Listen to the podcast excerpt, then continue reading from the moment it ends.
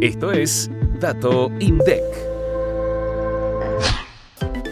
En junio de 2023, el índice de salarios creció 6,1% respecto del mes previo. De esta manera, en el primer semestre del año, la suba del índice general fue de 47,2% y presentó una variación de 108,7% con respecto a un año atrás. En el sexto mes del año, los salarios en el sector público aumentaron en promedio 6% y los del sector privado registrado 5,7%. En tanto, el sector privado no registrado exhibió el mayor crecimiento del mes, con una variación del 7,5%. Este índice de publicación mensual calcula la evolución de los salarios en la economía, aislando el indicador de variaciones relacionadas a la cantidad de horas trabajadas, descuentos por ausentismo, premios por productividad y cualquier otro concepto asociado al desempeño o a las características propias de las personas.